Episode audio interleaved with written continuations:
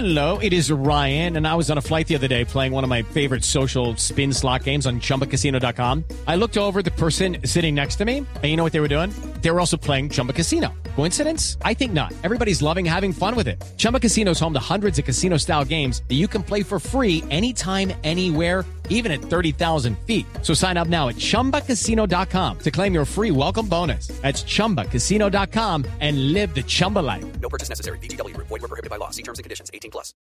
Un negocio que empezó con el de la Esmeralda. Es decir, partamos en dos la vida de, de- de- Carranza.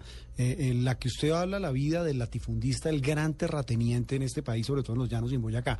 Pero la vida de la Esmeralda, de él cómo nace. Usted nos habla de tres guerras que Sí. libró este hombre. ¿Cómo Sí. fueron estas tres guerras? Porque- Fueron guerras que se, di- fueron- se dieron primero en la región, en Boyacá, en, en las zonas mineras, Muso, eh, Quípama, y posteriormente que eh, se fueron trasladando al, a la- al centro de la ciudad de Bogotá. Como se sabe, hay una zona... Jiménez. En la Jiménez con Séptima, precisamente donde se presentaban incluso balaceras Mm. eh, a ciertas horas del día en, en- en que estaba pues en pleno hervor la actividad del centro de la ciudad. Fueron guerras en las cuales poco a poco Carranza eh, fue haciéndose aliados y la última de ellas fue aquella que le ganó a los, eh, a los que quedaban eh, como grandes señores de la región e incluso que terminó con el episodio en el, en el cual eh, logró eh, también salir de uno de sus grandes enemigos, eh, Rodríguez Gacha, el mexicano. Sí. Eh, ahí viene la, la pregunta. Eh, surge, como usted dice, a sangre y fuego el dominio por el tema de la esmeralda, pero viene el tema del narcotráfico. Es que a mí personalmente, Felipe... Y, Sí, ¿en dónde se vincula? ¿Dónde se, dónde se hace ¿En la dónde se vincula? eh, no sé si lo hubo Rodríguez Gacha, eh, Escobar, eh, Los Castaño, Carranza, si los hubo, porque no lo sé. Ah, Antes, antes de ese episodio, cuando culmina la tercera de las guerras, eh, digamos que lo público es un pacto de paz en el cual interviene la iglesia y hay unos garantes, etcétera. Pero lo que no se ha dicho tanto es que Carranza logró ser concesionario eh, de manera monopólica de la explotación y comercialización nacional e internacional de la esmeralda. Y esto es necesario le recordarlo daba- porque le daba autorización. una eh, digamos, una guerra la ganó por vías abiertamente ilegales y criminales, pero otra es una concesión que le hicieron sectores poderosos del país. Carranza se vanagloriaba de tener entre sus amigos y, y amigos que frecuentaba prácticamente la nómina de todos los eh, presidentes de la República de los últimos 30 años. ¿Cómo logra él eso? Bueno, es, es una relación que se va tejiendo en torno a un negocio que tiene una particularidad, que Colombia es eh, eh, tal vez el productor internacional de la esmeralda y, es una eh, gema que tiene un atractivo, es una gema exótica que eh, él dice en varias entrevistas eh, generaba la codicia y también eh, la fascinación de muchas de las primeras damas eh, a través de esos hechos y de eh, ser eh, prácticamente el señor de una región, del departamento de Boyacá, logró también ganarse favores políticos. Y después de esa tercera guerra y de esa concesión es cuando se entrelaza esa historia a la que hacía relación Felipe ahora, es la historia de Puerto Boyacá, cómo allí en Puerto Boyacá surge un laboratorio que es precisamente el que termina generando el paramilitarismo, el sicariato que eh, realiza grandes magnicidios.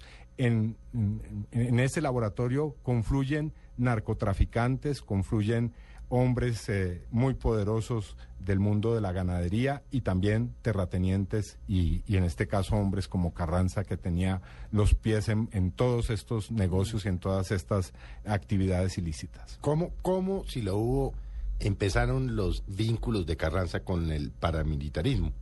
Bueno, eh, Carranza es un fundador del paramilitarismo. O sea, Yo ¿eso creo está- que la ¿Eso está historia... documentado? Sí, digamos, eh, basta señalar con que eh, casi todos los jefes paramilitares en las versiones de Justicia y Paz lo han mencionado. Incluso uno de ellos, si no estoy mal, el que se hace llamar Ernesto Báez, dice que a Carranza no hay que llamarlo el zar de las Esmeraldas, sino el zar del paramilitarismo. Y, y esas, eh, digamos, esas historias vienen precisamente de generar un ejército privado en, en en este caso, en las guerras de la Esmeralda. Carranza trasplantó su experiencia en esas guerras ganadas con eh, gente que estaba a su servicio, la trasplantó en, el, eh, en lo que fue el, el primer piloto, la experiencia piloto de los grupos paramilitares en Puerto Boyacá. Envió a sus hombres a que los formara Jair Klein y a que hicieran parte de esos primeros destacamentos paramilitares de, digamos, de la era moderna en Colombia, por llamarlo de alguna manera, de nuestra historia contemporánea.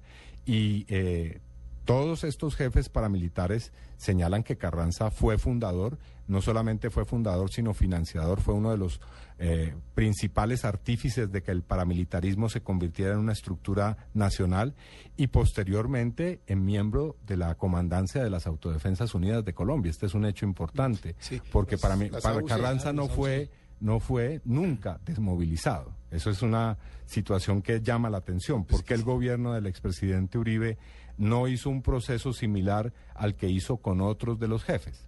Sí, él ya se hacía llamar como el gran empresario de la Esmeralda. Pero sobre ese tema, Felipe, de, los para- de las autodefensas, eh, eh, según esas declaraciones de los jefes paras, según los procesos, según testigos, ¿detrás de qué crímenes estaría Víctor Carranza? Bueno, los como que- integrante de estas autodefensas. Los que se han podido hasta ahora eh, documentar y sobre los cuales hay en curso o ha habido en curso procesos de investigación tienen que ver Había, porque ya la fundamentalmente penal quedó Sí, eso es cierto. Estamos ya ante una de- situación que ha concluido por lo menos en su fase penal.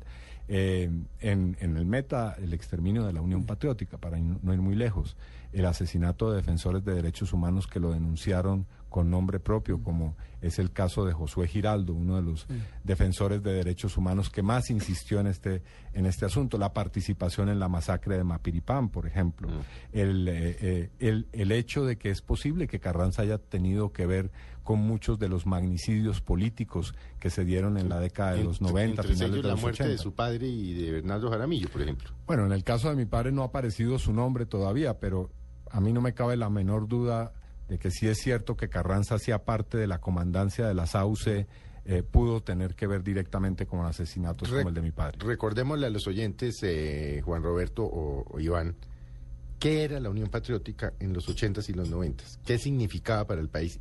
¿Y cuál fue su origen y cómo los exterminaron? Entonces, a ver, Iván. La Unión Porque hay muchos Patriótica oyentes es, es un jóvenes, movimiento Claro, político no que, surge... que ha vuelto a sonar ahora porque dice que, la, lo quieren resucitar para que haga política en medio del proceso de paz. Correcto. Sí, era una un experimento político que surgió en el contexto de un proceso de paz, el- aquel que se llevó a cabo a mediados de 1980, de la década de 1980, entre el gobierno del presidente Belisario Betancur y las FARC. Ese movimiento surgió como una especie de plataforma a través de la cual se iba a producir un paso de la guerrilla a la vida civil, pero también fue un movimiento en el que confluyeron muchos sectores políticos y sociales distintos. Eh, esa historia comenzó muy bien, comenzó con ese anuncio, pero terminó muy mal. Eh, al día siguiente de haber comenzado su actividad política pública, la Unión Patriótica, eh, pues también comenzó su calvario porque uno tras otro cerca de cinco mil miembros de esa organización o del entorno de esa organización fueron asesinados, entre ellos mi 5.000. padre. Cinco mil. Son Y Y estamos- muchos de ellos se le achacan, sí, estamos hablando de su padre, estamos hablando de Bernardo Jaramillo. Dos Estamos candidatos hablando- presidenciales, ocho congresistas, eh, una cantidad muy considerable de alcaldes, entre ellos muchos de, de- del Meta y de regiones donde Carranza ejercía su control territorial, concejales, diputados, muchas personas que eran líderes históricos en las regiones, que eran las personas que eh, eran como pregoneros de la Unión Patriótica, en fin, una, una situación que se ha catalogado como un genocidio.